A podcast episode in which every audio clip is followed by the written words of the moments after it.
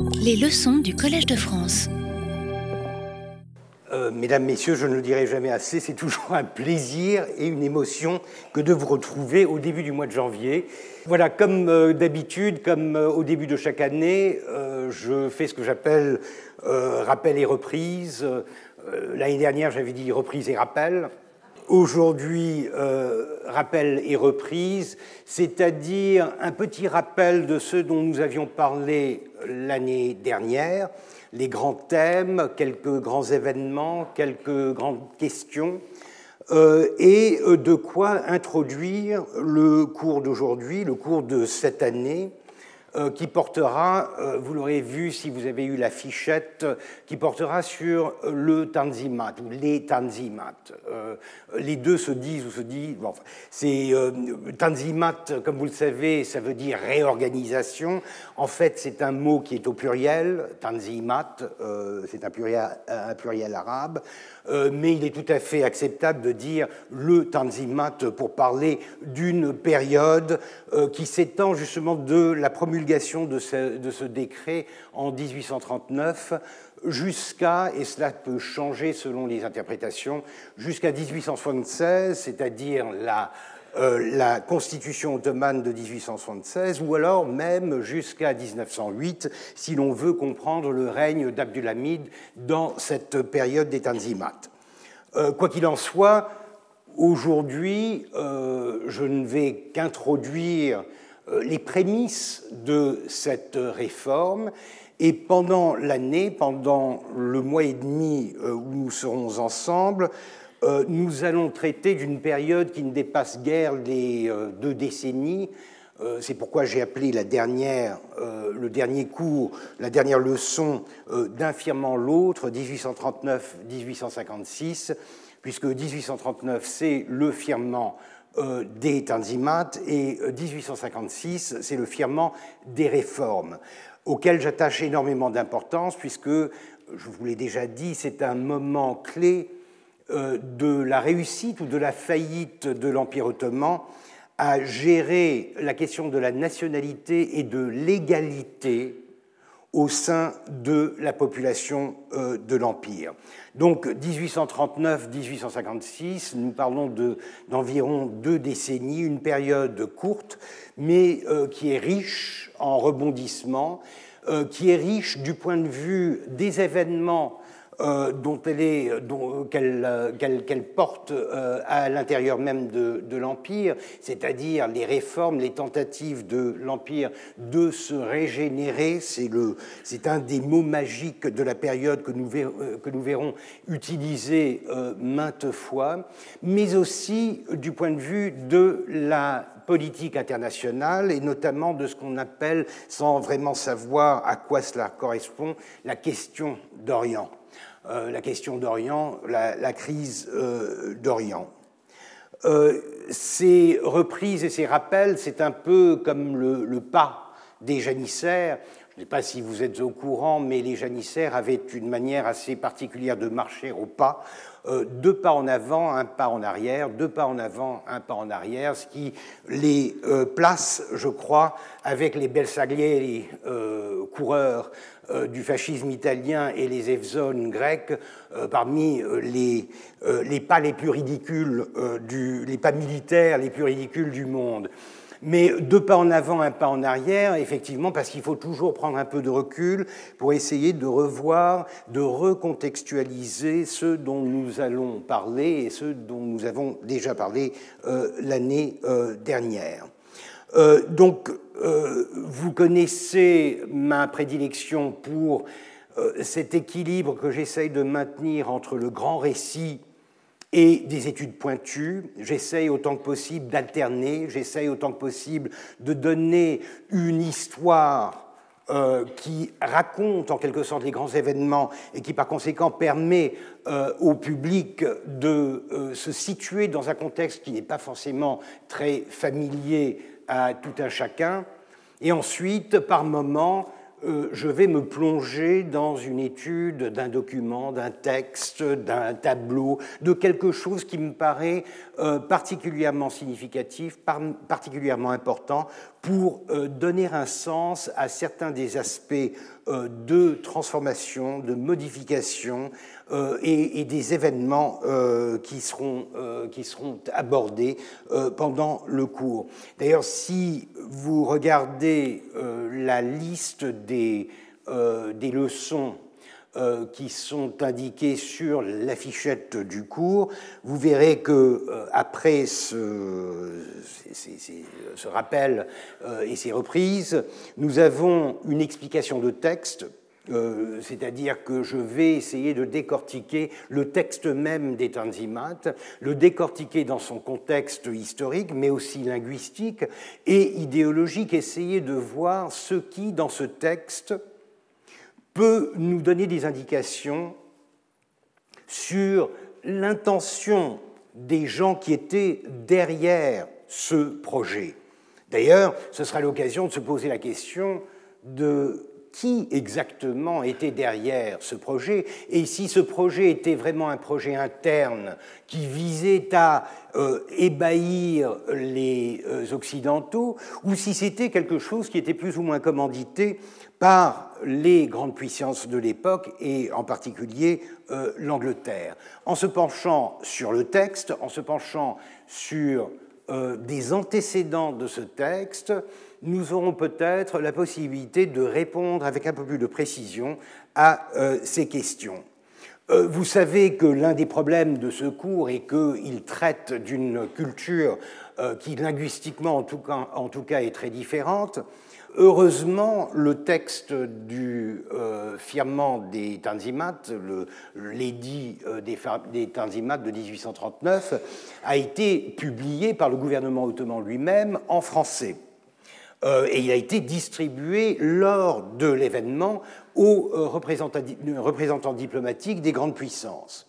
Donc nous avons un texte français qui plus est n'est pas une traduction d'un historien qui se pencherait sur un texte d'il y a 200 euh, ans, mais un, texte en français qui a été concocté par la Sublime Porte elle-même, ce qui rend le phénomène euh, intéressant. Mais nous avons aussi le texte turc. Et même si je n'attends pas de vous de pouvoir suivre un texte en turc, surtout le turc, du XIXe siècle, qui est en général extrêmement tarabiscoté quand il s'agit euh, de euh, documents euh, officiels, je vais quand même essayer de vous suggérer quelques pistes pour essayer de voir comment la langue elle-même, l'usage de certains termes nouveaux, euh, évoque une transformation, évoque une, modernisation, une modernité qui commence à penser dans, des, euh, dans un contexte et en des termes qui sont extérieurs à la culture ottomane. Donc, encore une fois, puisque euh, cette chaire porte sur l'histoire turque et ottomane, mais avec un, un accent sur l'Empire ottoman et la Turquie face à l'Occident, je crois que 1839, ce texte de 1839, euh, sera une, occasion assez riche pour nous euh, de nous pencher sur les mécanismes, les dynamiques de cette confrontation euh, entre l'Empire ottoman et l'Europe en 1839. Ce sera suivi par le décret des Tanzimat, mode d'emploi. Donc, après avoir étudié le texte, le document lui-même, il faudra essayer de voir comment ça marche si ça marche, comment euh, ces, belles intentions euh, qui sont énoncées dans ce texte sont ou ne sont pas appliquées à la réalité euh, quotidienne de l'Empire ottoman. Et ce sera l'occasion pour nous de voir un peu, aussi bien à l'intérieur qu'à l'extérieur, aussi bien au sein de l'Empire que dans la politique, la politique internationale, euh, quel, est l'impact des tanzimat à euh, court, moyen et éventuellement euh, long terme. Ensuite, j'ai choisi deux titres qui reprennent un peu le, modèle des motos des, des, devises politiques du XIXe siècle, ou du XVIIIe même, depuis liberté, égalité, fraternité, modernité, progrès, civilisation, et ensuite empire, nations, égalité. L'objectif étant, pour le premier, de parler de ce qui deviendra une obsession au sein de la classe politique ottomane, celle d'atteindre un degré de civilisation, de modernité qui puisse être comparable, qui puisse être compatible avec euh, avec l'Europe de, de l'époque. Donc le projet civilisationnel, cette obsession euh, qui va jusqu'au point de se traiter de barbares. Euh, il y a beaucoup de textes de l'époque où les nouveautés qui sont introduites par, les, par le gouvernement ottoman sont présentées comme étant une comme étant ce que l'on fait dans les pays civilisés. À partir du moment où vous-même dites que vous êtes en train d'introduire une nouveauté et qu'elle s'inspire des pays dits civilisés, vous admettez en quelque sorte que vous-même ne l'êtes pas, mais que vous avez l'intention de vous diriger vers cette civilisation. Donc modernité, progrès, civilisation. Euh, d'ailleurs,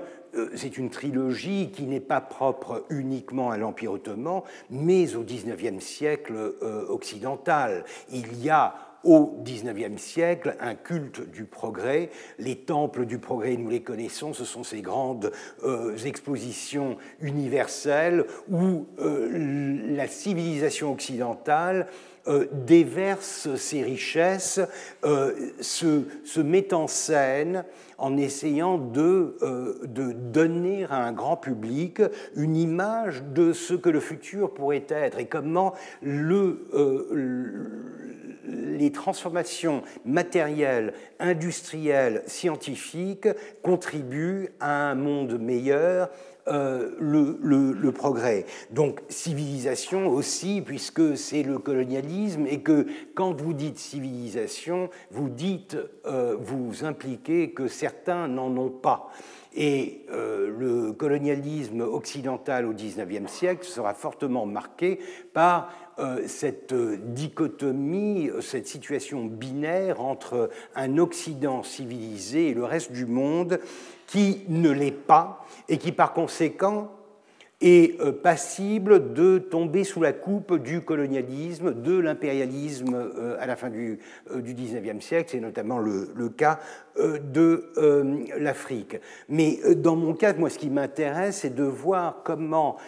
ces termes qui sont utilisés si fréquemment dans un contexte européen et souvent contre les Ottomans, puisque les Ottomans sont censés être barbares, euh, manquer de civilisation, etc., comment les Ottomans eux-mêmes revendiquent cette même terminologie et essayent d'adapter à leurs propres besoins, à leurs propres idéaux, une terminologie euh, euh, occidentale extrêmement marquée. Empire, nation, égalité, là, il s'agit de quelque chose de beaucoup plus concret, il s'agit du désir que l'on voit déjà en 1839 d'essayer de bâtir un empire moderne un empire non pas à l'ancienne, non pas à la romaine, mais un empire qui pourrait rivaliser avec l'Occident. Or, le problème, c'est que les empires occidentaux, qui sont en pleine formation au début du XIXe siècle, ce sont des empires coloniaux. Ce sont des empires à deux vitesses, ce sont des empires à métropole, ce sont des empires qui ont un noyau dur qui s'est bâti autour de la nation, autour d'un État-nation, et, euh, euh, dominent une périphérie qui est définie par des différences euh, raciales, linguistiques, religieuses, civilisationnelles. Donc c'est un modèle très particulier euh, et qui deviendra extrêmement violent, qui déterminera en quelque sorte l'avenir du monde au XXe siècle. Les Ottomans, euh, ils sont différents parce que c'est un vieil empire, c'est un empire à l'ancienne, c'est un empire qui n'a jamais eu vraiment cette distinction entre un noyau métropolitain, une métropole qui serait plus ou moins musulmane, plus ou moins turque, etc. Ça n'a jamais existé. Il y a bien un centre, il y a bien une région euh, centrale de l'empire qui culturellement, linguistiquement est plus proche de la tradition, disons, turcophone, mais sinon, ce genre de distinction entre un, noyau dur qui serait euh, le vrai euh, le vrai pays ottoman et le reste qui ne serait qu'une une, forme de couronne euh, coloniale, cela n'existe pas. Et par conséquent, les Ottomans vont essayer de faire quelque chose qui est extrêmement compliqué. Ils vont essayer de bâtir une nation dans un contexte impérial. C'est-à-dire essayer d'adapter un modèle qui a été développé en Europe pour l'État-nation, et qui, ne sera jamais partagé avec la périphérie coloniale euh, des empires euh, britanniques, euh, français, etc., ils vont essayer d'adapter ça à leur propre modernité, en sachant qu'ils ne peuvent pas se permettre de scinder leur empire en deux, de créer une couronne coloniale, qui vont devoir bâtir cette nation à travers des différences ethniques, culturelles, religieuses, linguistiques qui sont énormes. Et en plus,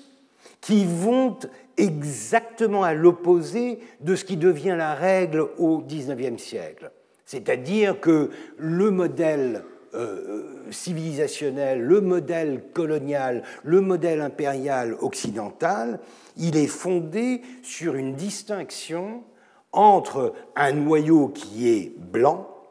chrétien, civilisé, j'en passe et des meilleurs, et euh, une, périphérie, et une périphérie qui est tout le contraire. Dans le cas ottoman, il est frappant de voir que c'est le centre qui appartient en fait à la culture de la périphérie de l'Europe euh, dominante à l'époque, c'est-à-dire que c'est un empire musulman. C'est un empire qui veut se mettre au niveau des euh, grandes nations, des grandes puissances occidentales, mais à qui il manque ce qui semble être la règle numéro un, de l'accession au pouvoir, c'est-à-dire d'avoir une élite, un centre politique qui s'inscrit dans les valeurs, euh, dans les, caractères, dans les aspects qui sont associés avec l'Occident. Et la religion en fait partie. la religion, la blancheur,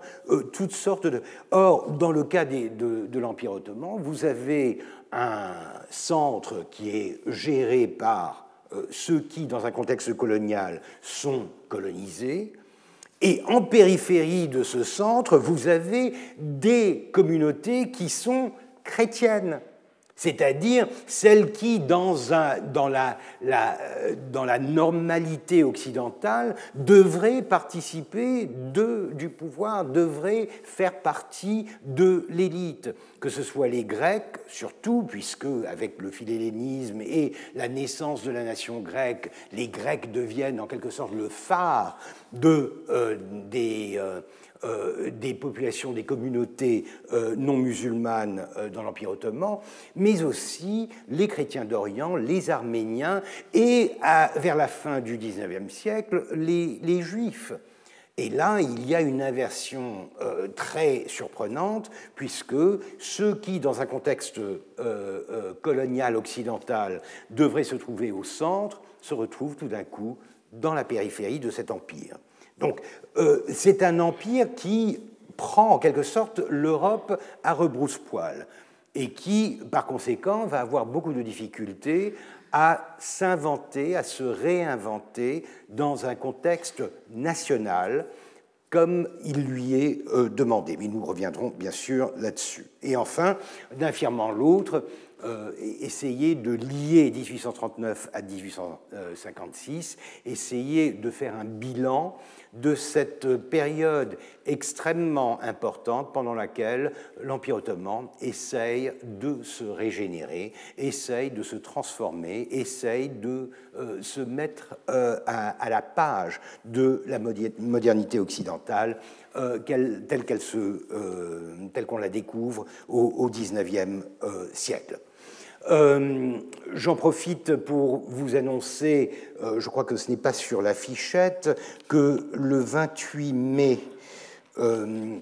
j'aurai mon colloque annuel et fidèle à ma, tradition, je vais à nouveau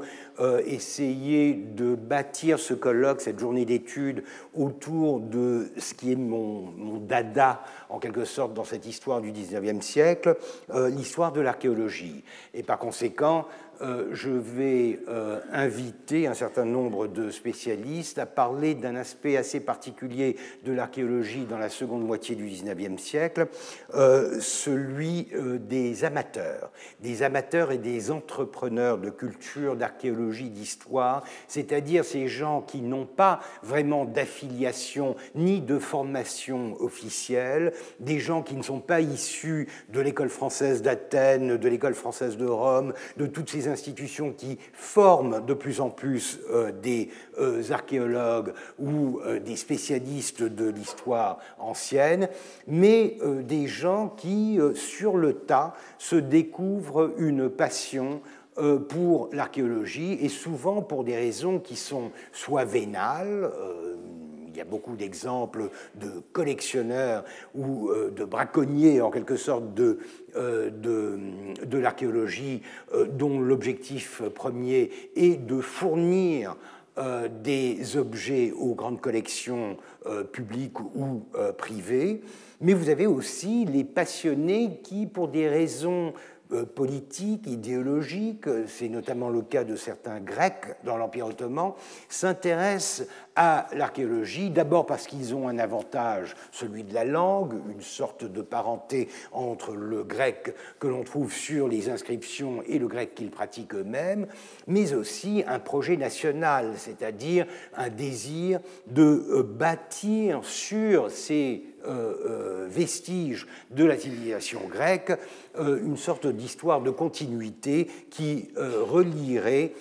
la nation ou la communauté grecque orthodoxe à ses origines dans l'Antiquité. donc nous allons nous concentrer en particulier sur ce phénomène-là et dans le contexte de la fin du XIXe siècle, puisque avant cela, tout le monde était un amateur. Vous vous souviendrez qu'on a parlé euh, l'année dernière euh, de, des premiers archéologues tels euh, Elgin ou, ceux qui ont découvert la, la, Vénus de Milo en 1820. évidemment, ce ne sont pas vraiment des spécialistes, ce sont des amateurs, ce sont des collectionneurs, ce sont des archéologues en herbe qui n'ont pas encore la technique ni la formation requise pour transformer cette curiosité en une véritable discipline euh, scientifique. Mais dans la seconde moitié du 19e, et en particulier à partir des années 1880, à une époque où les grands musées, les grandes écoles, les grands instituts de recherche commencent à dominer le, euh, euh, euh, le marché de, l'archéologie, il est intéressant de voir à quoi ressemblent les interstices, la périphérie en quelque sorte de ces grands noms, ces quelques individus qui, pour l'appât du gain ou pour une passion tout à fait autre, s'intéressent à l'archéologie. Donc ce sera le 28 mai, si vous voulez bien marquer ça sur vos tablettes. Voilà. Comme d'habitude, j'utilise des images, des images, euh, beaucoup d'images, des images hautes en couleurs. Euh, je ne sais pas si vous avez remarqué d'ailleurs, on n'arrête pas le progrès. Euh, je suis passé cette année du format 4.3 au format 16.9. Plus euh, alors évidemment, si on avait un, véritable écran 16-9, dans ce cas-là, on pourrait euh, carrément euh, recouvrir toute la, tout le mur de cette image, mais je trouve que c'est un format qui est beaucoup plus porteur, beaucoup plus, plus intéressant. Donc désormais, c'est en 16 par 9 que nous allons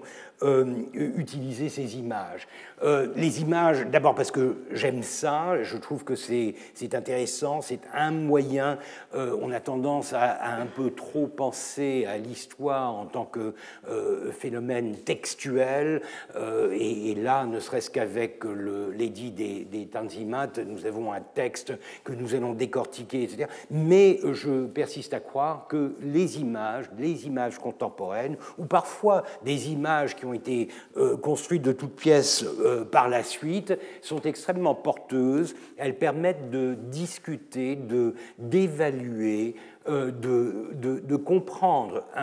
des choses qu'un texte euh, parfois euh, ne peut vraiment fournir à, à, son lecteur. Mais c'est aussi parce que le 19e siècle, c'est le siècle de l'image. C'est-à-dire que, et l'image, bon, l'image, on l'a au XVIIIe siècle, on l'a depuis la Renaissance, mais avec 1839, euh, nous avons un phénomène qui est tout à fait exceptionnel, puisque nous avons un nouveau genre d'image, euh, la photographie. La photographie est née pratiquement au même moment que le, décret des, des. Euh, en novembre 1839 avec l'invention de Daguerre, euh, le daguerréotype. Euh, il faudra bien sûr des décennies avant que cette nouvelle technologie prenne de l'ampleur et devienne, gagne un impact beaucoup plus significatif, mais en tout cas, c'est un trait d'union entre une tradition pictoriale, une tradition artistique qui reposait essentiellement sur euh, sur les tableaux et une documentation iconographique beaucoup plus contemporaine, beaucoup plus immédiate. Et euh, je crois que au-delà de la photographie simplement, ce que nous avons de plus euh, phénoménal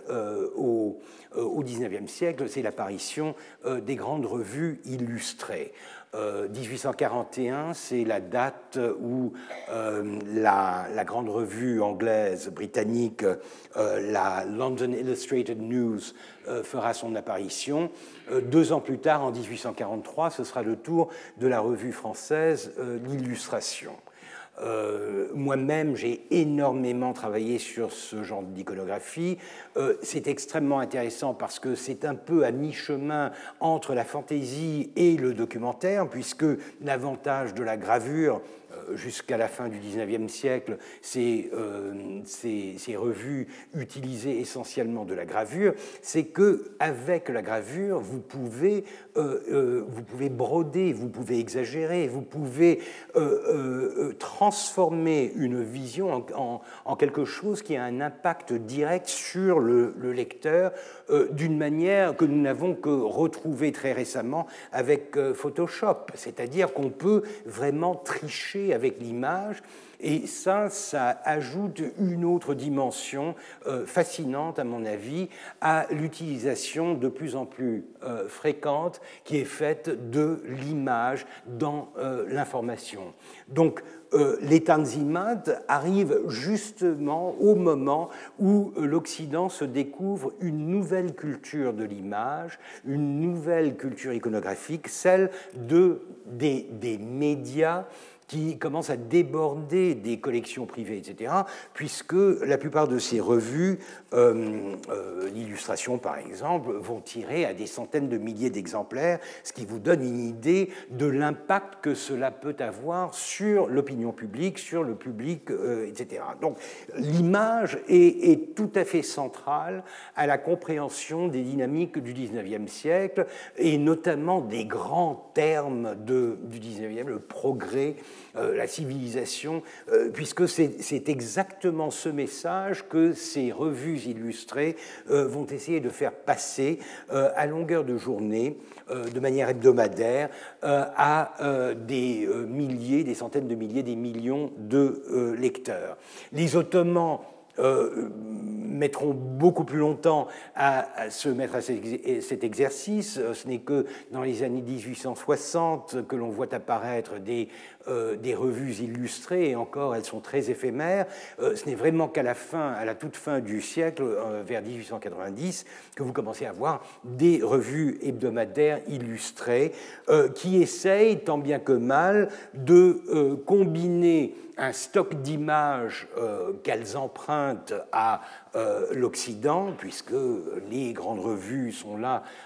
et la tentation est bien forte d'utiliser un, stock d'images qui est extrêmement puissant mais de trouver un pendant local, d'essayer d'utiliser euh, des images euh, euh, locales aussi. Là, bien sûr, on n'en est pas encore là. 1839, il n'y a pas vraiment de revue illustrée. D'ailleurs, et ça je le dirai à, la toute fin si j'en ai le temps, l'événement même de la promulgation du décret des Tanzimat est un des plus frustrants euh, iconographiquement parlant, puisqu'il n'y a pratiquement aucune représentation de cet événement. Euh, la plupart des événements euh, que nous allons revoir maintenant, que ce soit du côté de la guerre d'indépendance grecque, du conflit ottomano-égyptien, vous avez plein de tableaux, des gravures qui ont été très fortement diffusés dans les années 1830-1840 et qui rendent compte de la, la partie visuelle, en quelque sorte, de euh, de, ces événements. Le Tanzimat, le, décret lui-même, n'a pas été illustré et euh, je vais euh, utiliser la seule illustration que j'ai pu trouver de cet événement, qui a la particularité d'émaner de la plume de quelqu'un de très prestigieux, mais ça, je vous le laisse pour plus tard. Alors, cette image, si je l'ai choisie, c'est parce qu'elle est jolie elle me plaît et elle rend bien euh, euh, cet accent que j'ai toujours essayé de mettre sur euh, la transformation de l'Empire ottoman sous Mahmoud. Mahmoud, on le voit ici, avec sa, belle pèlerine, sur son cheval blanc, et à ses côtés, Husrev Pacha. Pacha, euh, le vieux de la vieille, un, type très intéressant qui date du siècle précédent. Il est né en 1769 euh, et il provient du système très traditionnel de euh, l'esclavage, mais c'est un des durs à cuire du régime de Mahmoud, quelqu'un, et je vous rappellerai quelques événements qui le concernent, quelqu'un qui va toujours combiner beaucoup de traditionnalisme, beaucoup de conservatisme avec de temps en temps des envolées modernistes qui, vont, qui vont faire date. Mais ce qui m'intéresse en particulier ici, c'est de voir le sultan et son vizir dans un contexte public qui était impensable il y a de cela 10, 20, 30 ans. C'est-à-dire en plein milieu, au, cœur d'Istanbul, nous reconnaissons ici la mosquée de Bayezid, ici la porte d'entrée du De, euh, du, ministère de la guerre, si vous voulez, euh, ce qui est aujourd'hui devenu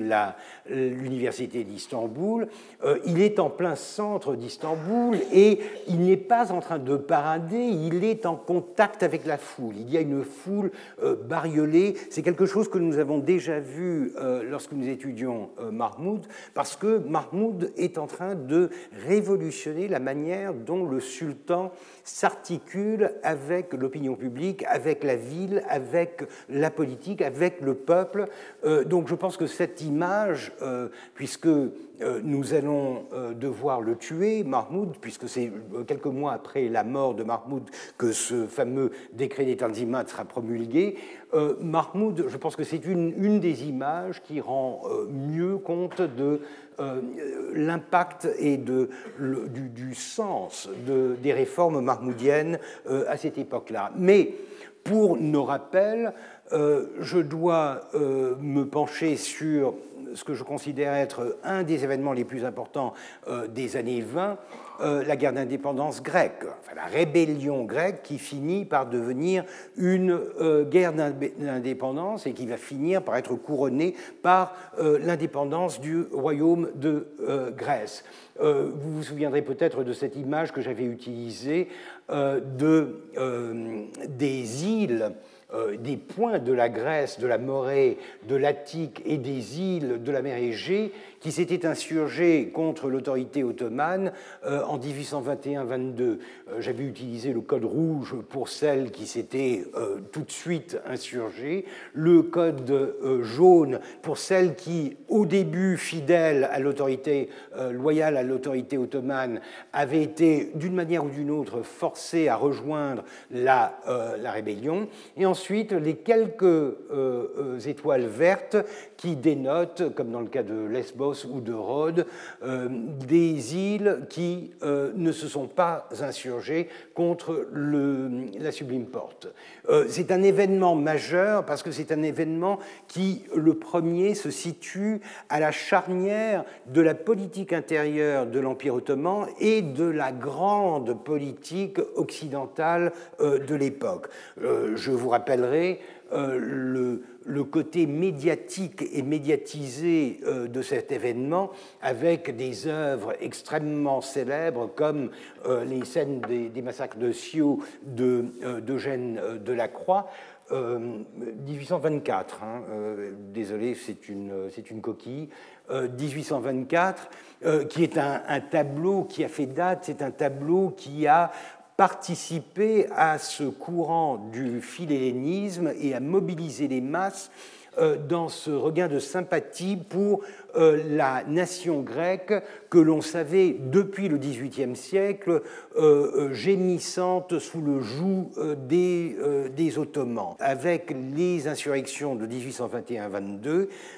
ce philhellénisme trouve un terrain concret d'application. Et euh, aussi bien le philhellénisme artistique que le philhellénisme euh, volontariste militaire, c'est-à-dire des jeunes gens comme Lord Byron et d'autres par milliers qui se rendent sur la scène des combats et participent à, la, guerre qui oppose les Grecs, les résistants grecs, à l'autorité ottomane évidemment, j'avais, euh, pour des raisons évidentes, ce lien que j'essaye toujours d'établir entre la gestion du patrimoine, la perception de l'histoire, la perception de l'archéologie et l'histoire même, euh, beaucoup se joue autour d'éléments, de bâtiments, de monuments symboliques extrêmement importants. Euh, ici, on reconnaît bien sûr l'acropole de euh, d'Athènes, et vous vous souviendrez que j'avais insisté sur le fait que euh, euh, les, les, diplomates occidentaux en poste à Constantinople avaient, avaient, fait des, des, pieds et des mains pour essayer d'empêcher les Ottomans de détruire ce que eux-mêmes considéraient être la citadelle, la forteresse d'Athènes, et de respecter l'importance que représentaient euh, ces monuments aux yeux de, euh, de, de l'univers, de la civilisation. c'est quelque chose d'extrêmement important parce que c'est un des premiers cas où les Ottomans commencent à comprendre que la culture, la civilisation occidentale, la politique occidentale, l'idéologie occidentale se nourrit d'éléments tels des ruines, telles des inscriptions, auxquelles on attache une importance que l'on va euh, intégré dans un récit historique qui, pour les Ottomans, n'a aucun sens. Euh, vingt ans auparavant, euh, les Ottomans n'avaient vu aucun mal à céder des frises du Parthénon à Lord Elgin. En fait, ils étaient très contents d'avoir trouvé une sorte de monnaie d'échange qui leur permettait de s'attirer les sympathies des Britanniques à un moment où ils avaient besoin de la protection de Nelson euh, contre ce jeune euh, et ambitieux euh, général français, Bonaparte, qui avait envahi une de leurs provinces. Mais en 1826, lorsque les Ottomans essayent de reprendre Athènes, c'est là qu'ils commencent à comprendre que cette sympathie que les grandes nations, les grandes puissances occidentales euh, ont pour les Grecs, ce n'est pas simplement une forme d'amitié euh, ou de c'est quelque chose qui va beaucoup plus loin et qui s'inscrit dans une vision de l'histoire extrêmement euh, profondément ancrée dans des symboles, dans des, dans, des, dans des discours idéologiques. Et ça, ça va être une révélation, une sorte d'épiphanie pour les, les Ottomans. Et pourtant, ce qui est intéressant dans le cas de la rébellion grecque, c'est que euh, après quelques revers au début de cette rébellion, les Ottomans, à partir de 1826, reprennent le dessus. Et en fait, il y avait de fortes chances pour que cette euh, rébellion euh, soit matée après notamment la prise de Missolonghi au nord de, de, la Morée et d'Athènes en juin 1826. Mais euh, le retournement de 1827 sera spectaculaire puisque pour la première fois,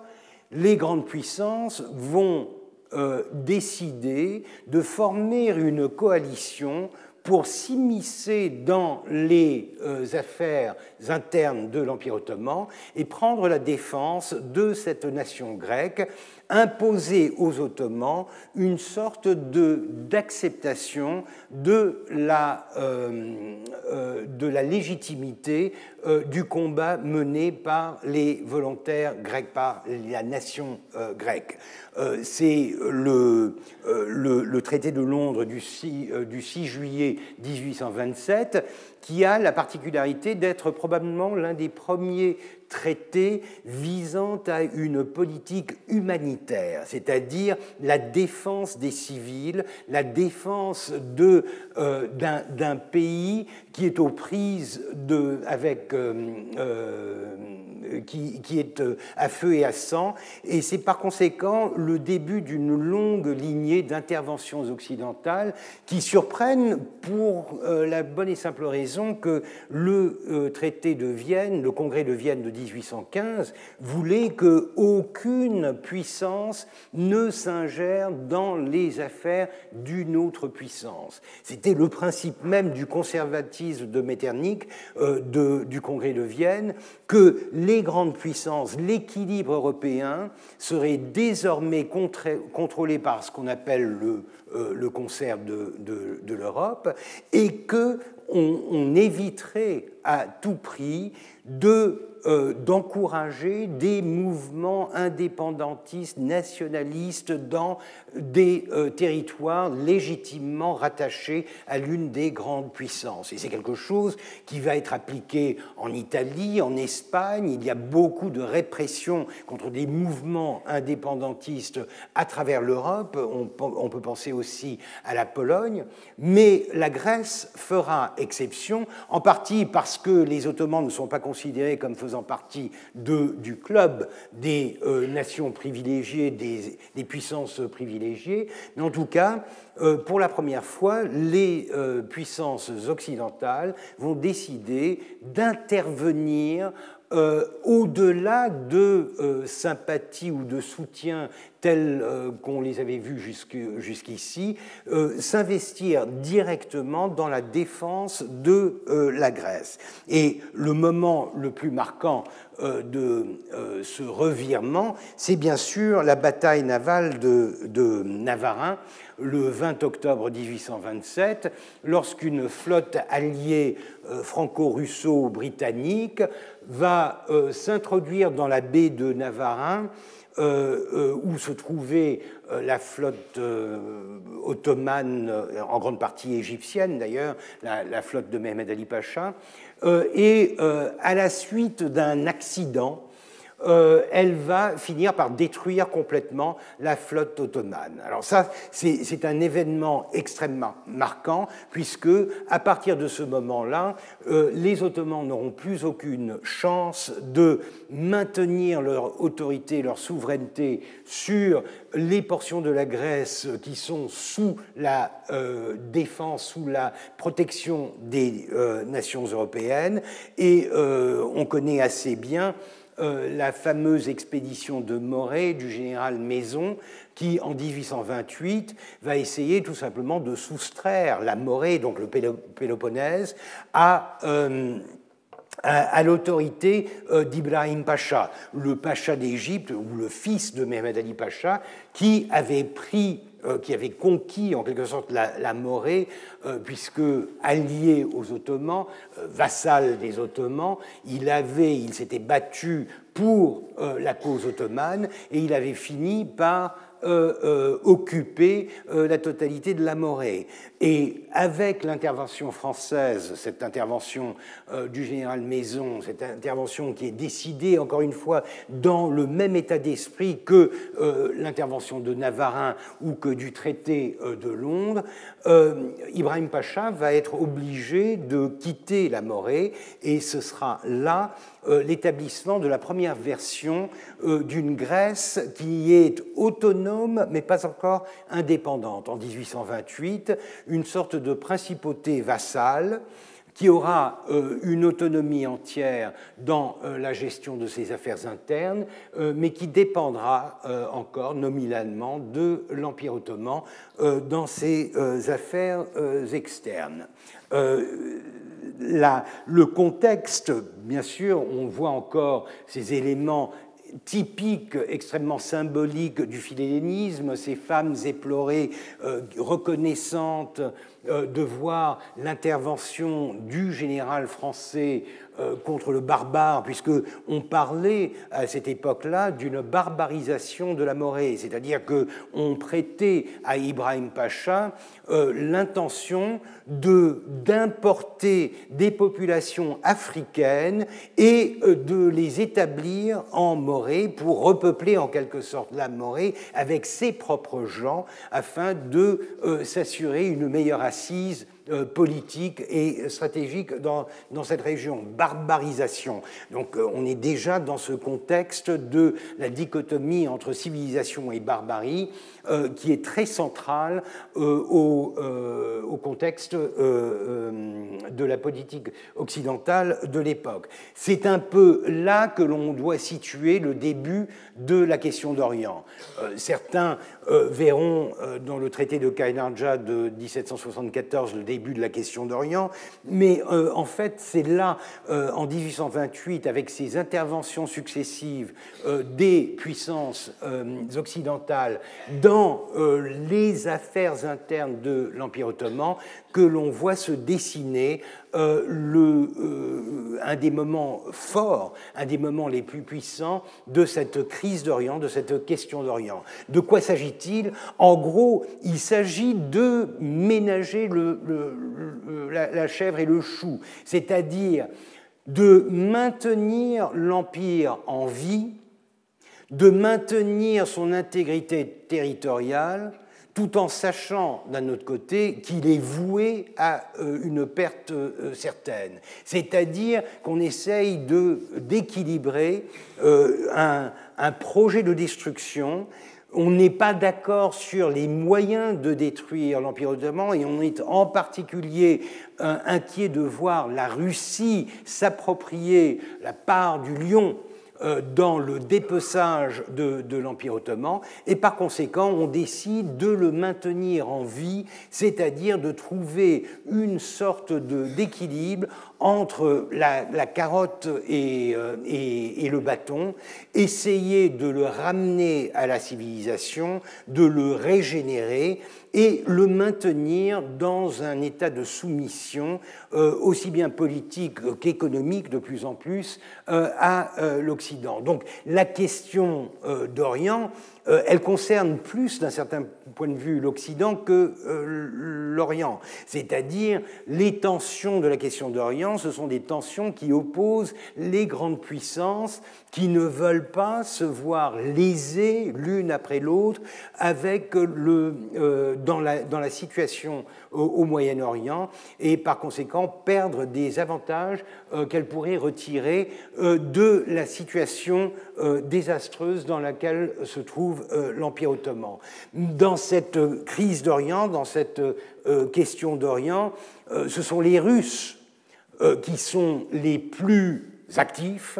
puisque eux ont un intérêt territorial, un intérêt géographique, stratégique et extrêmement concret.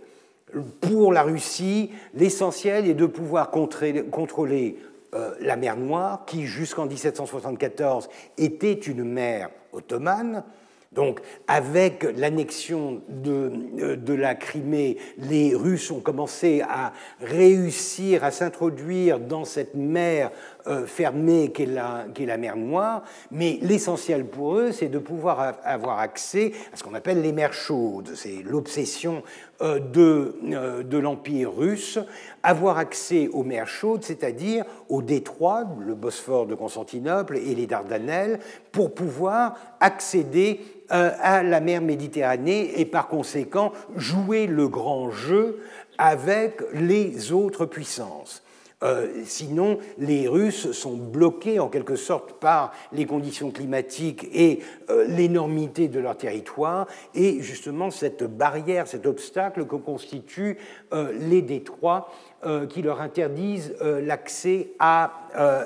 aux mers chaudes. Euh, donc la Russie, en 1828, justement au, moment où l'Occident se décide à intervenir en faveur des Grecs euh, euh, contre l'Empire ottoman, les Grecs vont, les Russes pardon, vont aller un pas au-delà et ils vont euh, carrément déclaré la guerre à l'Empire ottoman euh, pour euh, prendre la défense des Grecs, mais en fait aussi pour se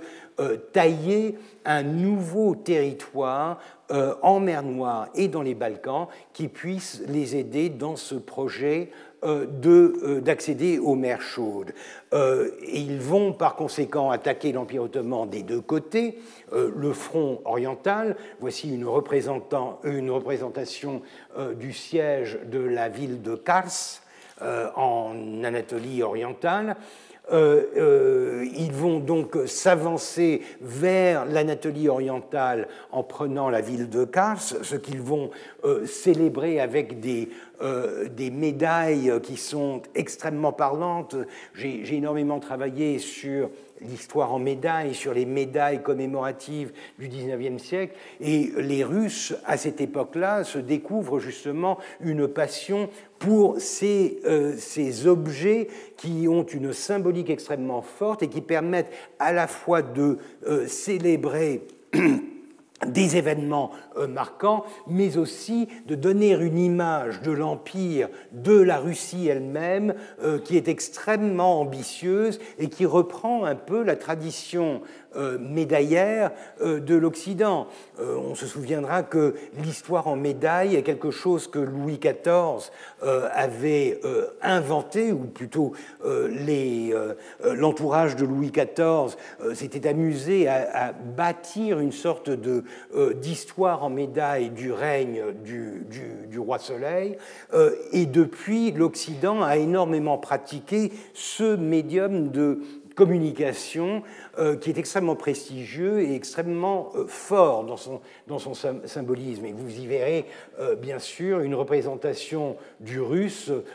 presque en, guerrier romain avec le turc, l'ottoman, abattu sur les créneaux d'une d'une forteresse, donc une, symbolique forte qui reprend euh, ce, désir de se tailler une place dans le grand jeu occidental de la question euh, d'Orient. Côté occidental, vers les Balkans, les euh, Russes descendent à travers la Roumanie, ce qui deviendra la Roumanie, les principautés, les, principautés comme on les appelle à cette époque-là, jusqu'en Bulgarie, le siège de Varna en 1828, encore un de ces tableaux extrêmement euh, typiques de cette époque, un peu naïf, qui euh, dépeigne un moment fort euh, d'une campagne militaire des Russes contre les Ottomans. Et là aussi, les, Russes vont utiliser euh, ce symbolisme fort de la médaille, euh, Varna arussorum fortissimum exercitum capta, donc Varna prise par l'armée extrêmement forte, extrêmement puissante des Russes, et bien sûr Nicolas Ier, l'empereur euh, de Russie, le tsar de Russie, qui se représente en euh, euh, totius Russiae, l'empereur de toutes les Russies. N'oublions pas que la Russie est un empire récent il commence à se constituer au XVIIe siècle. Au XVIIIe siècle, il va se constituer toute une périphérie coloniale en Sibérie et dans les, euh, pays environnants. Et au XIXe siècle, il va se trouver dans une situation qui lui permet de jouer le grand jeu, c'est-à-dire de jouer dans la politique euh, occidentale, notamment par le biais de la, de la question d'Orient. Encore un exemple d'une célébration en médaille d'une victoire russe, encore une fois Nicolas Ier. Et là, on voit que c'est le comte de Diebitch, le généralissime des armées russes, qui arrive à arrêter les forces du grand vizir euh, près de Shumla, Shumla au nord de la, euh, de la, de la Bulgarie. Et finalement, euh, la conquête de Burgas, vous voyez ici en caractère euh, cyrillique euh, Burgas, qui est représentée évidemment comme une ville extrêmement orientale, c'est un peu le Bagdad des, mille et une nuits, c'est un peu ça le symbolisme de l'époque, on essaye d'utiliser des symboles qui sont souvent exagérés parce que ce qui compte c'est de faire passer le message de la conquête d'un territoire des mains euh, des, Ottomans, des, musulmans, euh, et euh, bien sûr l'aigle bicéphale impérial sur cette scène de victoire. Et là, euh, la paix d'Andrinople, puisque Andrinople, qui est aujourd'hui à, peine 250 km d'Istanbul et d'Irne en turc, euh, les Russes vont avancer jusqu'à Andrinople et c'est là qu'ils vont euh, réussir à forcer les Ottomans à signer un traité de paix. C'est d'ailleurs ce que dit cette médaille, Pax data turquis petentibus, la paix donnée aux Turcs qui ont qui l'ont demandé. Donc c'est une, une, forme d'insister sur le fait que les Turcs vaincus se sont retrouvés dans la situation de devoir implorer un traité de paix en 1829 afin de, de, de euh, de sauver ce qui leur restait de leur empire. Encore une fois, je vous euh, rappelle qu'Andrinople est à à peine 250 km de Constantinople. C'est vraiment euh, extrêmement près. Et, par conséquent, le résultat de cette guerre, c'est bien sûr l'indépendance grecque. Mais l'indépendance grecque, dans une version améliorée, en 1828, c'était une principauté vassale. en 1829-1830, ce sera un royaume, ce sera une Grèce indépendante, euh, ce sera en quelque sorte le couronnement euh, du philhellénisme. Voici une gravure, de, euh, une gravure française avec un, texte qui en dit long sur le, le, côté idéologique, n'est-ce pas? Réveil de la Grèce, la Grèce inspirée par le génie de la liberté se lève, brise ses fers et ses oppresseurs. tout un programme. C'est ce qui sera repris bien plus tard euh, dans une sorte d'allégorie de la Grèce reconnaissante par le peintre grec Théodoros Vrizakis, la Grèce reconnaissante, donc un tableau de 1858, mais qui euh, en, fait reprend les, grands, les visages des grands acteurs de la guerre d'indépendance et euh, idéalise la Grèce, trônant, surgissant en quelque sorte des efforts de ces, de ces hommes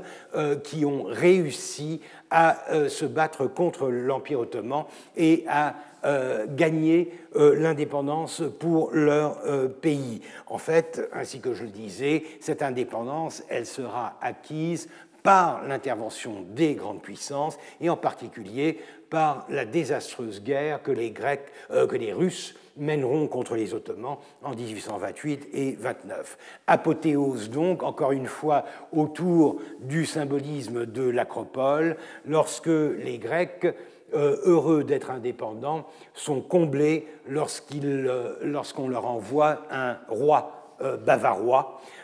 Otto, qui, devra, qui, deviendra Othon, le premier euh, roi de, Grèce, qui ne fera pas très long feu, mais en fait, euh, et on le reverra dans un contexte un peu différent,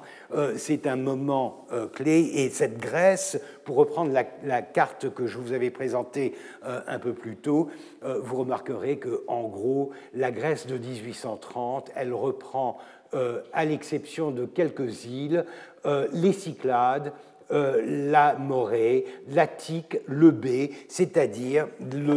les, foyers de l'insurrection, les foyers euh, de la rébellion euh, de 1821-22. Donc en une décennie, grâce à l'intervention des grandes puissances occidentales, une, Grèce se forme qui est complètement isolée. Alors il faut savoir bien sûr que tous ces territoires restent ottomans,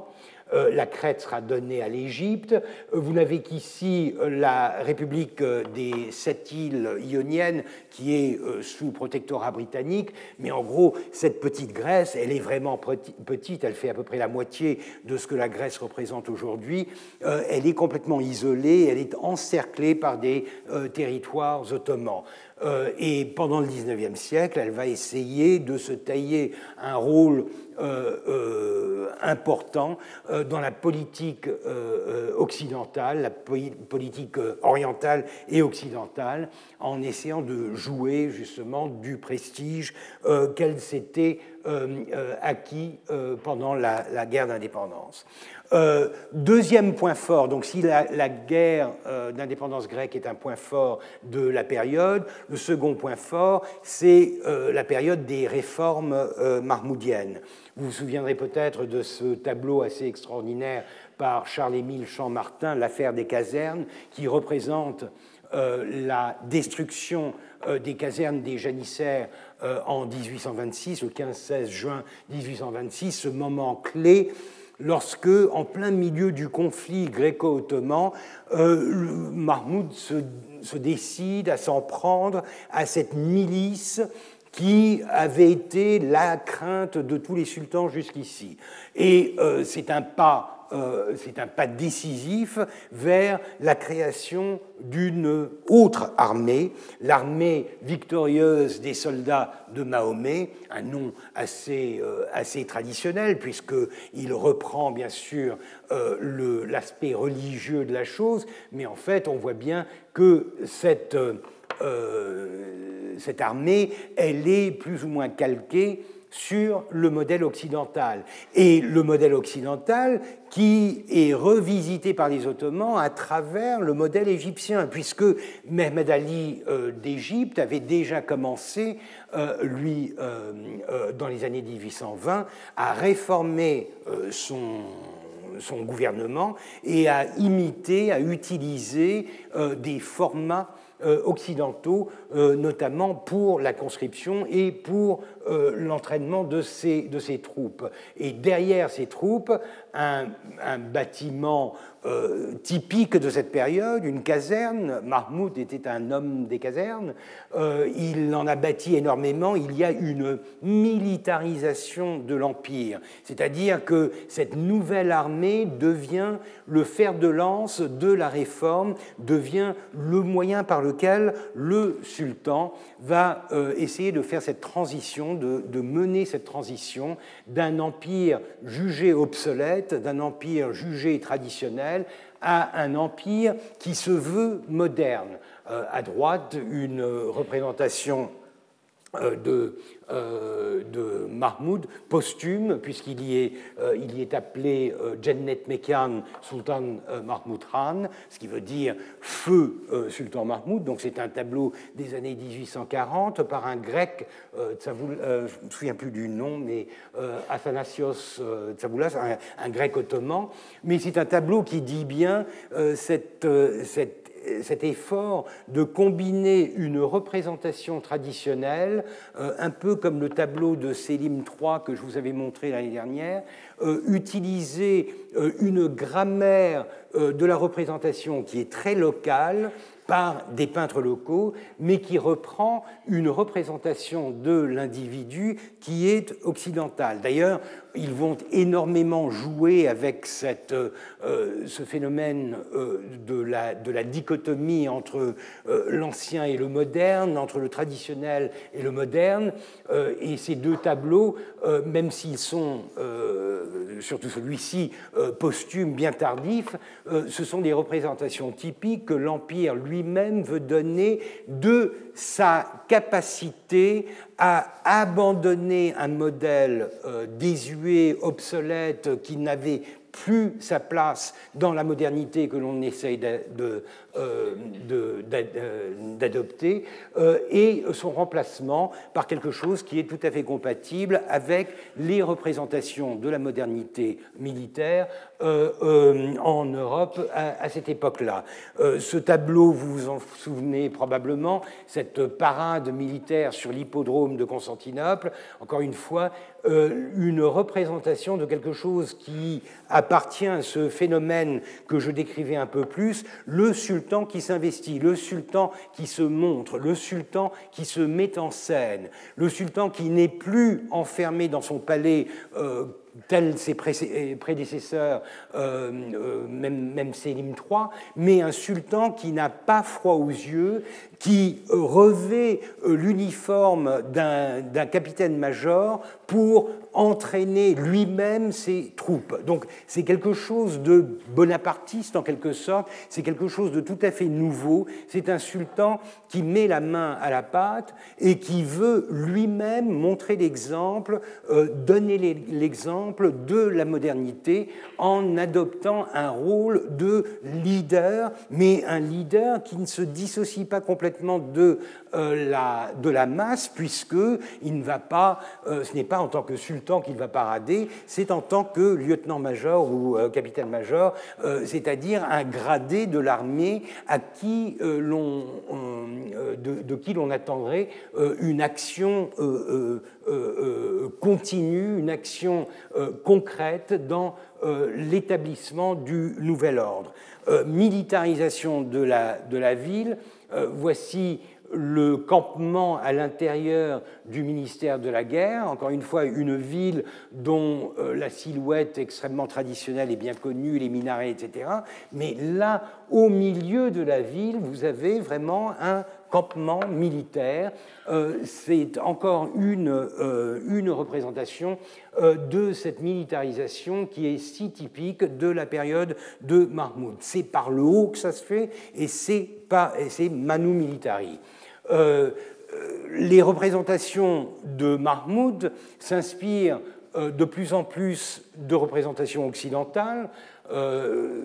il y a un parallèle évident entre cette représentation de Napoléon Bonaparte et celle-ci euh, de euh, Mahmoud. Donc on est passé au-delà euh, d'un style qui est encore local. On essaye vraiment d'imiter avec les tentures, avec le geste, avec la pose, avec le, le, siège. On essaye d'imiter une forme de royauté, de majesté qui est occidentale. Et dans les années 1830, c'est-à-dire au tournant justement des Tanzimat, le jeu et le, cette transformation est déjà, est déjà faite. Je pense qu'il est assez frappant de voir comment ces deux euh, tableaux presque contemporains, à droite Louis-Philippe par Franz euh, Xavier Winterhalter et euh, sultan, le sultan Mahmoud II en 1837 par Henri-Guillaume Schlesinger. C'est vraiment frappant de voir à quel point toutes les têtes couronnées commencent à trouver la même grammaire, la même expression de la majesté avec l'usage euh, de toutes sortes de symboles de royauté, de pouvoir, euh, des, des, des, trompe-l'œil. Des, euh, les, les, Ottomans, par le haut, commencent vraiment à pratiquer la, même, la même grammaire de l'iconographie. Et ce qui est frappant, ce qui est ironique, en quelque sorte, c'est de voir euh, comment le bon Othon, donc ce, roi bavarois importé en Grèce en 1830, celui qui deviendra le premier roi de Grèce, mais qui n'est que bavarois, lui va essayer de se remettre en scène en tant que grec, avec la fustanelle, avec le, le, costume d'Evzone, c'est-à-dire qu'il va euh, euh, euh, se, se, redessiner en tant que participant de la guerre, participant de l'insurrection grecque. Et je pense qu'il y a quand même une certaine ironie à voir l'oriental, entre guillemets, euh, être plus occidental que l'occidental qui veut devenir euh, grec par une forme d'orientalité. Enfin, je veux dire, on n'est pas sorti de l'auberge, mais euh, c'est un, de ces points forts où je pense que l'image en dit beaucoup sur la manière dont cette, cette période-là s'inscrit dans l'usage des symboles, l'abus des symboles. Alors, ce qu'ils ont tous les deux en commun, c'est le Fès.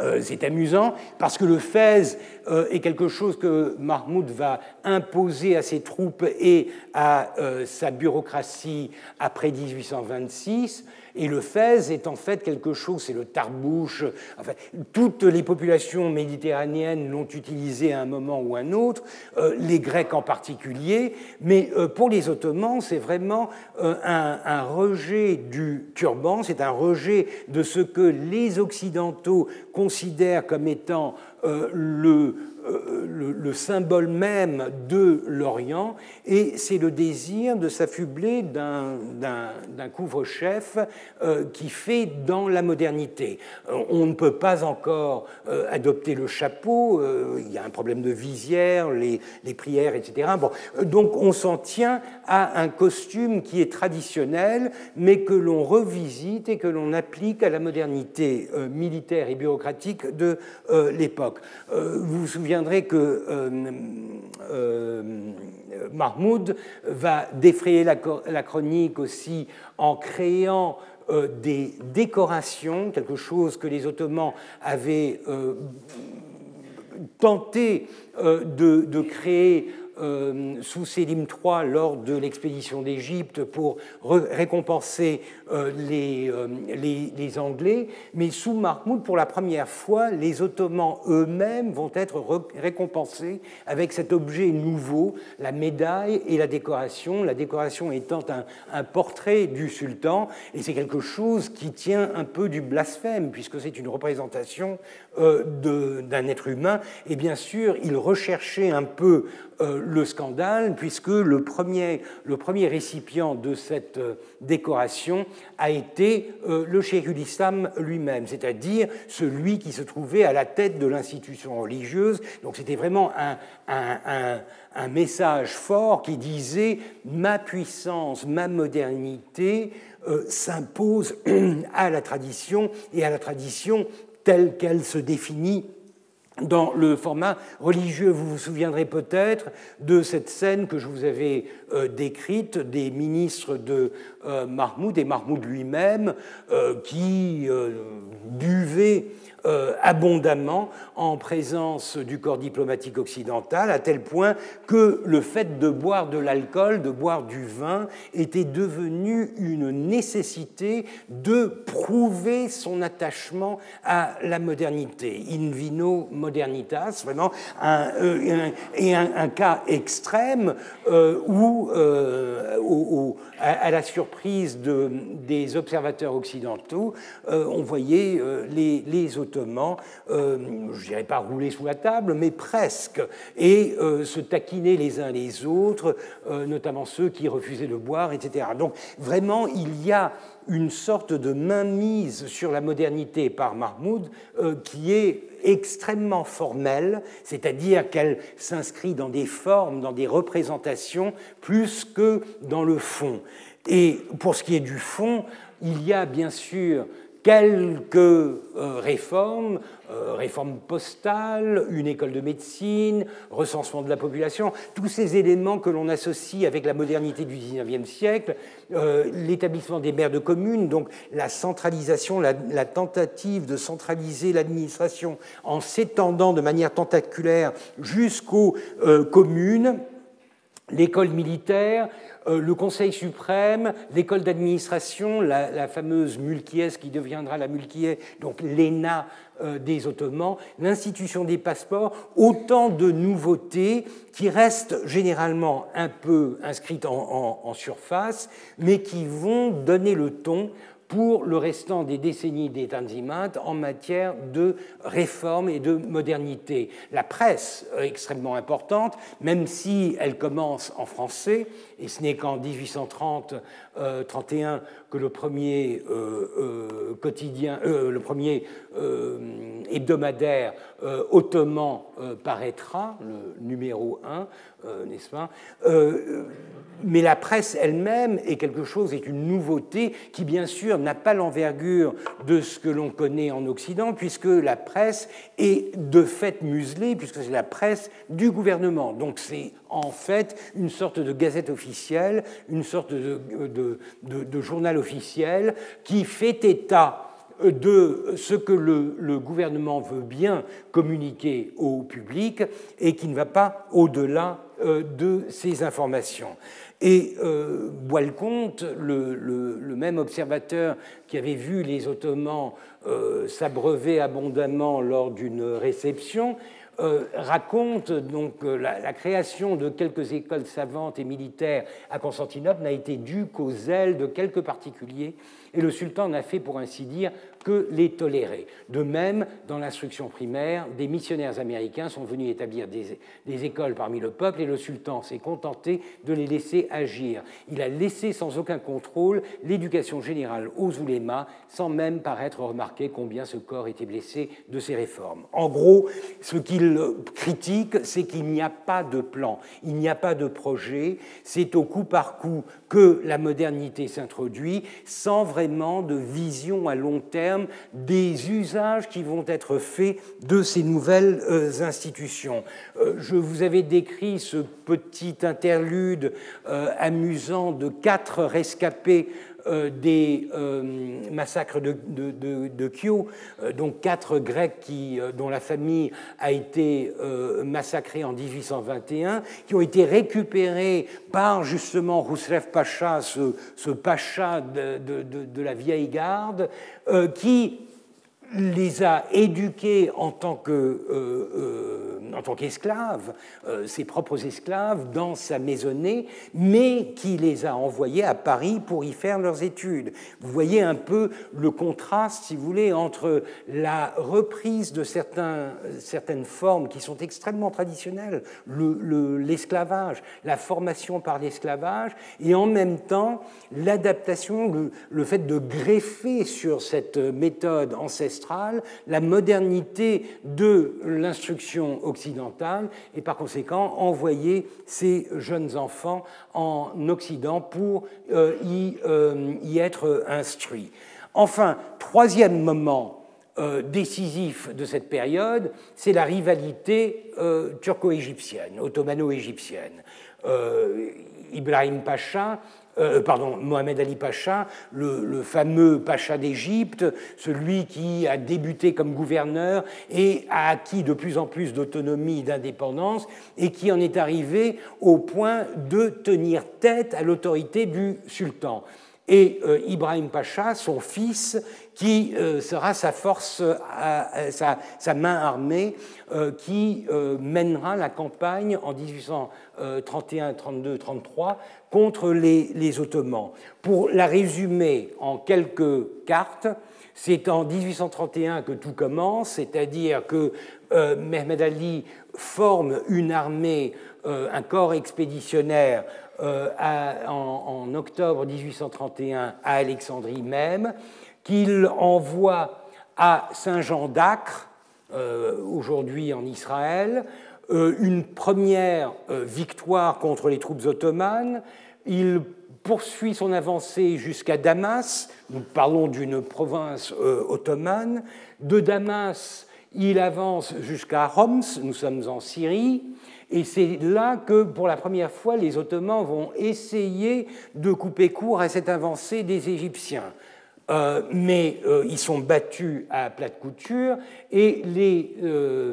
Égyptiens continuent, continuent d'avancer jusqu'en Anatolie, jusqu'à Belen, près d'Adana, et un corps expéditionnaire, une armée envoyée de Constantinople jusque-là sera encore une fois battue sur le terrain par les Égyptiens, qui continueront leur avancée jusqu'à Konya. On est en plein cœur de l'Anatolie, euh, Constantinople est, ici. Euh, une fois arrivés à Konya, ils continueront de s'avancer. Une deuxième tentative, une troisième tentative euh, des Ottomans de contrecarrer cette avancée se solde à nouveau par un échec. Et enfin, les euh, Égyptiens arrivent jusqu'à Cutaria. Et Cutaria, euh, vous voyez sur la carte, c'est vraiment à deux pas de Constantinople, c'est un peu au sud de Bursa, de Brousse. Les Égyptiens, au bout d'une année et demie, ont réussi euh, à battre les Ottomans et à se tailler un nouveau territoire pour un, euh, pour une, un, statut de gouverneur euh, vassal, dépendant. Il est devenu une véritable puissance qui va euh, remettre en question l'autorité du sultan. Le sultan, inquiet de voir la, l'armée égyptienne euh, arrivait à Istanbul. On parle même d'un changement euh, de dynastie, c'est-à-dire les, Égyptiens reprenant le pouvoir et chassant les Ottomans du trône. et ils ne sont sauvés que par l'intervention des Russes. C'est là encore une fois que l'on voit la, la question d'Orient euh, se développer, puisque les Russes voient dans ce désespoir ottoman une situation extrêmement favorable à leur immission dans la politique ottomane, puisqu'ils sont les seuls à pouvoir donner un soutien direct aux Ottomans et à arrêter l'avancée de Mehmed Ali. Euh, le prix à payer est euh, du côté de Mehmed Ali de lui céder la plupart des territoires qu'il a occupés, et du côté des Russes le traité de Juncker-Iskedese qui donne aux Russes un droit de regard et un droit d'accès direct au détroit. Donc, ça y est, les Russes, leur rêve d'accéder aux mers chaudes, leur rêve de contrôler les détroits, leur rêve de défendre la mer Noire qui désormais leur appartient des incursions des autres puissances, euh, est devenu euh, une réalité. Et pour les Égyptiens, voilà, ce qui est cédé à, Mohamed Ali, euh, Mohamed, Ali qui devient donc une nouvelle puissance dans euh, le jeu euh, de la, question d'Orient. Mohamed Ali est partagé entre son désir de se tailler un nouvel empire, de se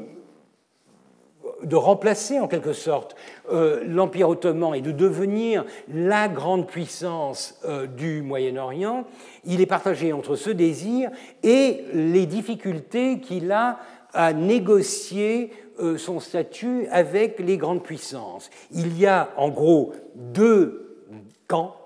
le camp français qui soutient Mohamed Ali et le camp anglais qui soutient euh, les Ottomans. Et par conséquent, on voit là se dessiner une, étrange rivalité entre la France et l'Angleterre au sujet du futur, au sujet euh, du destin, de la destinée euh, de l'Empire ottoman. en 1839,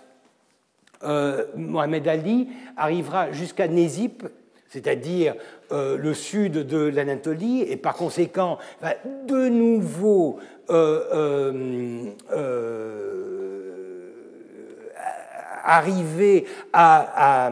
forcer les Ottomans à capituler face à son armée, seulement c'est là que la division entre les Français et les Anglais va s'opérer à l'avantage des, Ottomans. voici encore une fois, puisque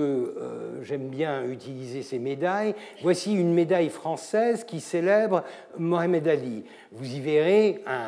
une devise euh, qui est extrêmement favorable à euh, son ambition politique. Il sait défendre avec noblesse l'honneur de son pays. Et là, des indications quant à Mehmet Ali, régénérateur de l'Égypte. Donc on voit bien que la France voit en Mohamed Ali un nouvel acteur qui correspond parfaitement aux euh, visées, aux, projets français, puisque la, euh, la plainte des, Français concernant l'Empire ottoman, c'est que l'Empire ottoman est désormais incapable de se réformer. vu de France, la vision française est une vision qui est extrêmement orientaliste, qui est extrêmement radicale, qui croit en euh,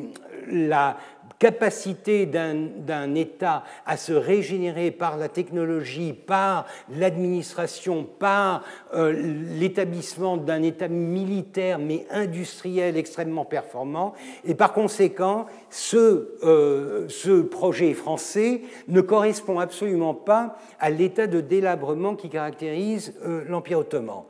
Euh, Mohamed Ali, au contraire, est quelqu'un qui s'est fait tout seul, quelqu'un qui, parti euh, d'un poste de gouverneur assez modeste, a réussi à se redéfinir complètement, à adopter, lui aussi par le haut, tous les éléments de modernité euh, qu'il a imposés à son armée, à son administration, à son industrie. Il s'est lancé dans une sorte de révolution industrielle et par conséquent, il correspond parfaitement à la vision qu'ont les Français de la seule solution qu'il puisse y avoir à cet état de délabrement, cette dégénérescence qui euh, caractérise euh, l'Orient. Les Anglais, au contraire,